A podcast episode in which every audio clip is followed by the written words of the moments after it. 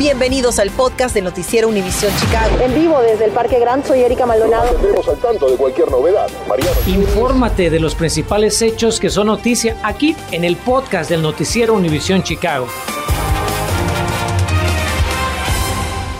Muy buenas tardes. Hoy es el primer día en que muchísimos padres pueden respirar tranquilos desde el inicio de la pandemia, pues ya está disponible la vacuna contra el COVID-19 para los niños pequeños, recién aprobada por el Centro de Control y Prevención de Enfermedades. Aquí en Noticias Univisión Chicago le hemos presentado la opinión experta de médicos que recomiendan esta vacuna para los niños entre 5 y 11 años, pero hoy nuestro Mariano Gielis salió a buscar no solamente el sentir de los padres, sino también de los mismos niños que ya recibieron esta inmunización. Mariano, cuéntanos a dónde fuiste y qué encontraste. Muy buenas tardes. Nos acercamos hasta este centro de vacunación de Esperanza Health Centers, que está ubicado en el 6000 sur de la avenida Western, para ver cómo marcha el proceso de vacunación de muchachos de entre 5 años y 11 años de edad. Y tuvimos la oportunidad de acompañar a una familia cuyos niños fueron los primeros latinos en recibir el pinchazo aquí en la ciudad de Chicago. Ángel y sus hijos Jervin, de 9 años de edad, y Anaí, de 11, llegaron poco antes de las 10 de la mañana a la cita. El nerviosismo era evidente en los ojos de los pequeños. Después de todo, el prospecto de recibir una vacuna, aunque sea una que pueda salvarte la vida, como la del COVID, pues pone ansioso a cualquiera. Pero como dicen en el barrio, es preferible prevenir que curar, o no hay mal que por bien no venga, elija la frase que mejor le venga al cuento. Es que Ángela estaba convencida de que el pinchazo y el dolor pasajero bien valían la pena. Quería vacunarlos para que estén seguros, para que estén seguros porque eh, perdí personas, familiares que no se vacunaron y perdieron la vida, perdieron la batalla contra el COVID y para mí era necesario que mis hijos la tuvieran. Ahora, quienes no estaban muy seguros eran sus niños, sobre todo Jordan, quien fue el primero en enfrentar la jeringuilla.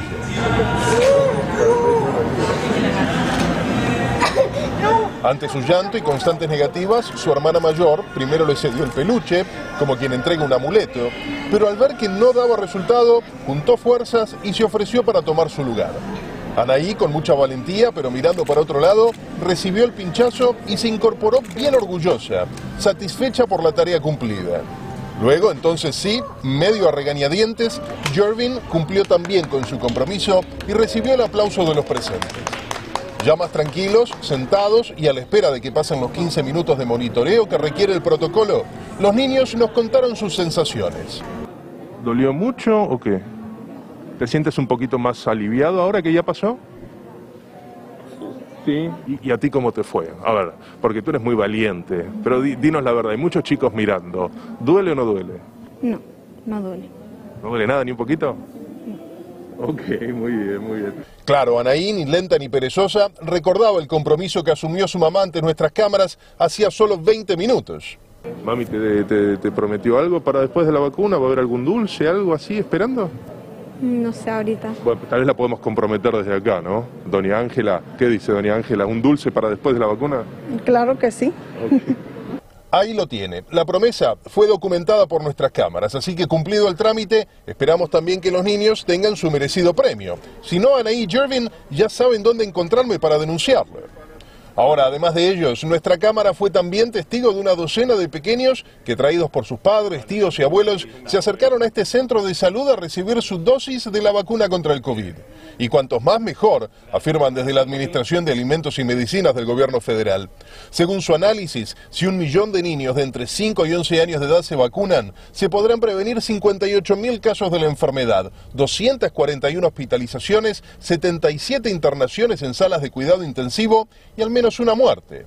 Para tener en cuenta, ¿no?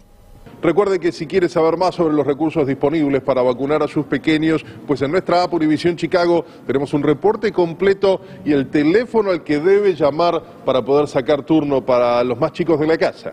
Por el momento, desde el sur de la ciudad, soy Mariano Gielis. Vuelvo a los estudios con más de nuestro noticiero. Muy buenas tardes. En una alerta local, el ex representante estatal Luis Arroyo admite su culpabilidad en un caso de corrupción.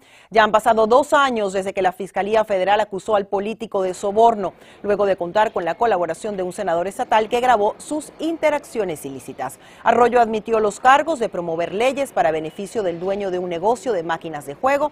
La sentencia del ex representante de 67 años será el próximo 18 de febrero. Y piden la ayuda de la comunidad justamente en estos momentos de la comunidad latina de Chicago para encontrar a uno de los prófugos más buscados del FBI. Autoridades federales ofrecen 100 mil dólares por información que lleve al arresto de Yulan Adonai Archaga Carías, presunto líder de la Mara Salvatrucha MS-13 en Honduras. Entre los cargos contra este sujeto pues están conspiración delictiva, tráfico de cocaína, posesión de ametralladoras y asesinatos. Si usted sabe el paradero de este individuo, llame al 1-800-COL-FBI, lo tiene en su pantalla. Y a quien ya arrestaron hoy es a una joven del área de Chicago que apenas salió en libertad de una cárcel en Indonesia. Autoridades federales detuvieron a Heather Mack al llegar al aeropuerto O'Hare bajo cargos federales de conspiración para matar a su propia madre. La acusación también incluye a Tommy Schaffer, entonces novio de esta joven y quien le habría quitado la vida a Sheila von Wismack en Bali durante unas vacaciones en 2014. Heather Mack permanece ahora bajo custodia federal.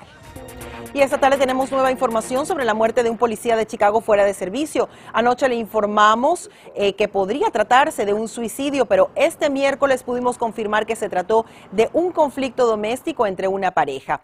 Ambos oficiales de la policía de Chicago. La investigación inicial arroja que la víctima, un hombre de 44 años, habría sido baleado por su esposa en el interior de su residencia en el noroeste de Chicago, muy cerca del aeropuerto O'Hare. Se ha convertido Albany Park en un vecindario en guerra. Veremos qué dicen autoridades y residentes ante el incremento de la actividad pandilleril y qué solución puede tener. Expertos pronostican que residentes en el estado de Illinois pagarán más dinero en su factura de gas debido al aumento del cual ya les hablaba.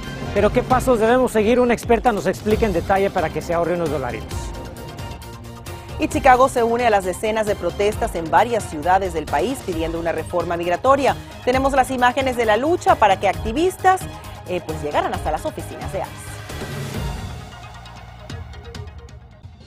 Infórmate de los principales hechos que son noticia aquí en el podcast de Noticiero Univisión Chicago.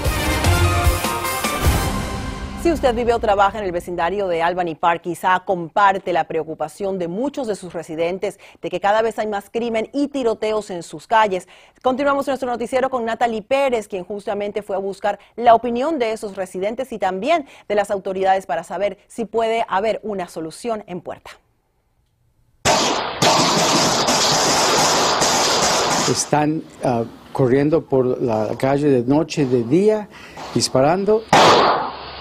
Esto es en lo que se ha vuelto algo cotidiano día y noche en Albany Park. Así nos lo aseguró el representante estatal Jaime Andrade, quien nos recibió este miércoles en su oficina. Bueno, ahorita tenemos una pelea entre pandillas rivales.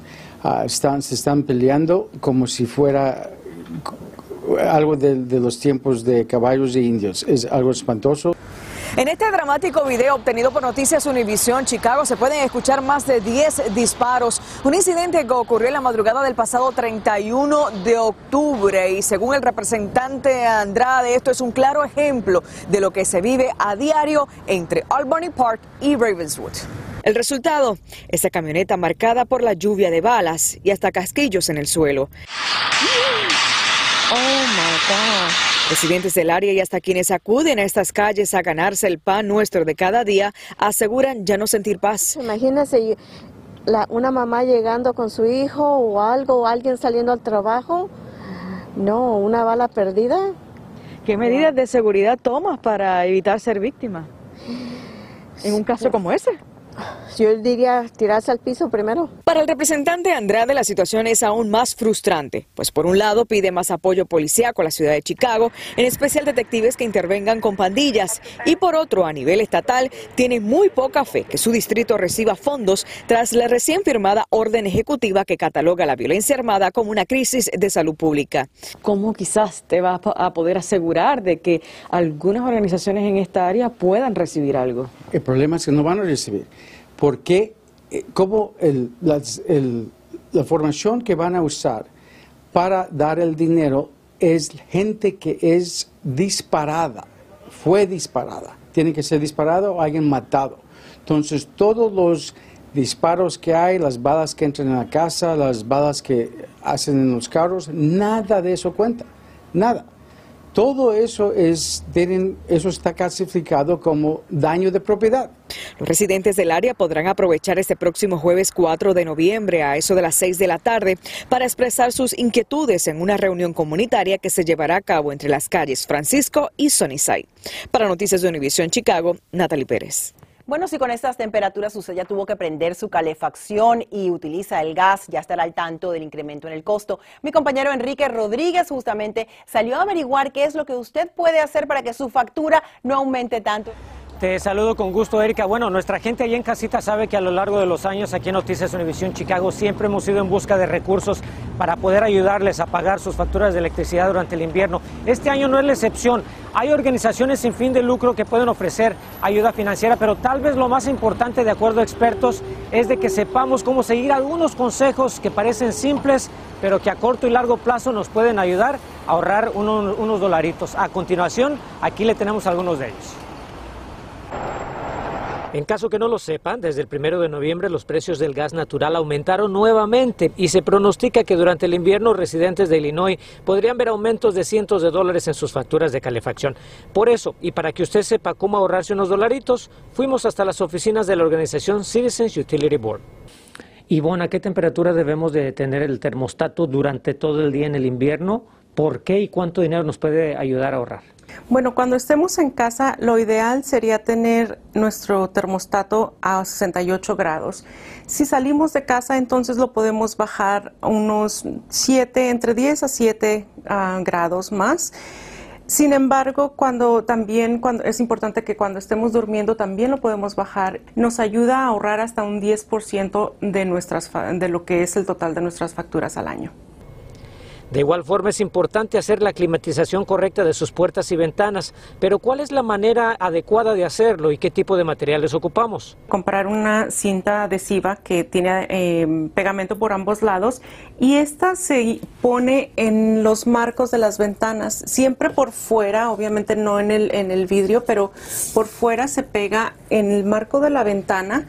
Después se instala un plástico alrededor del marco para cubrir la ventana. Una vez que ya esto está pegado, el plástico va a quedar un poco suelto, pero con una secadora del cabello uno lo puede pasar y va a quedar prácticamente extendido como si tuviera una pantalla de vidrio más adicional y eso le puede ayudar a las personas a evitar las fugas de aire. El hacerlo le podría ahorrar entre 10 a 20% en sus facturas de calefacción. También cierre sus persianas durante la noche y ábralas durante el día para que el sol caliente su hogar. Ahora, si decide utilizar un calentador portátil, por favor lea bien las instrucciones y tenga cuidado, ya que según la Comisión de Seguridad en Productos del Consumidor, son responsables de alrededor de 1.100 incendios por año, siniestros que pueden resultar en la muerte, lesiones y hasta pérdidas materiales. Explícanos cuál es la manera correcta de usar el calentador portátil y sobre todo qué errores debemos evitar. Pueden ser peligrosos si tenemos mascotas en casa, si tenemos niños y también si tenemos como alfombras. Hay que mantenerlo fuera o lejos de las cortinas, por ejemplo. Lo ideal también es conectarlos directamente a la luz, no utilizar extensiones. Y si las usa, que sean del voltaje adecuado. Asegurarse de ponerlo en un lugar fijo, lejos del alcance de niños y mascotas. Continuamos con el podcast del noticiero Univisión Chicago. Todas importantes recomendaciones. Apunte la página de internet que aparece en pantalla, centro de información cab.org. Ahí puede encontrar más de estos consejos para que sepa cómo implementarlos en su hogar y sobre todo aprender sobre los diferentes programas de ayuda financiera que hay disponibles. Por supuesto que vamos a poner toda esta información en nuestra aplicación de Univisión Chicago. Hacemos una breve pausa y seguimos más aquí en Noticias Univisión. Gracias por escuchar el podcast del noticiero Univisión Chicago. Puedes descubrir otros podcasts de Univisión en la aplicación de Euforia o en univision.com diagonal podcast.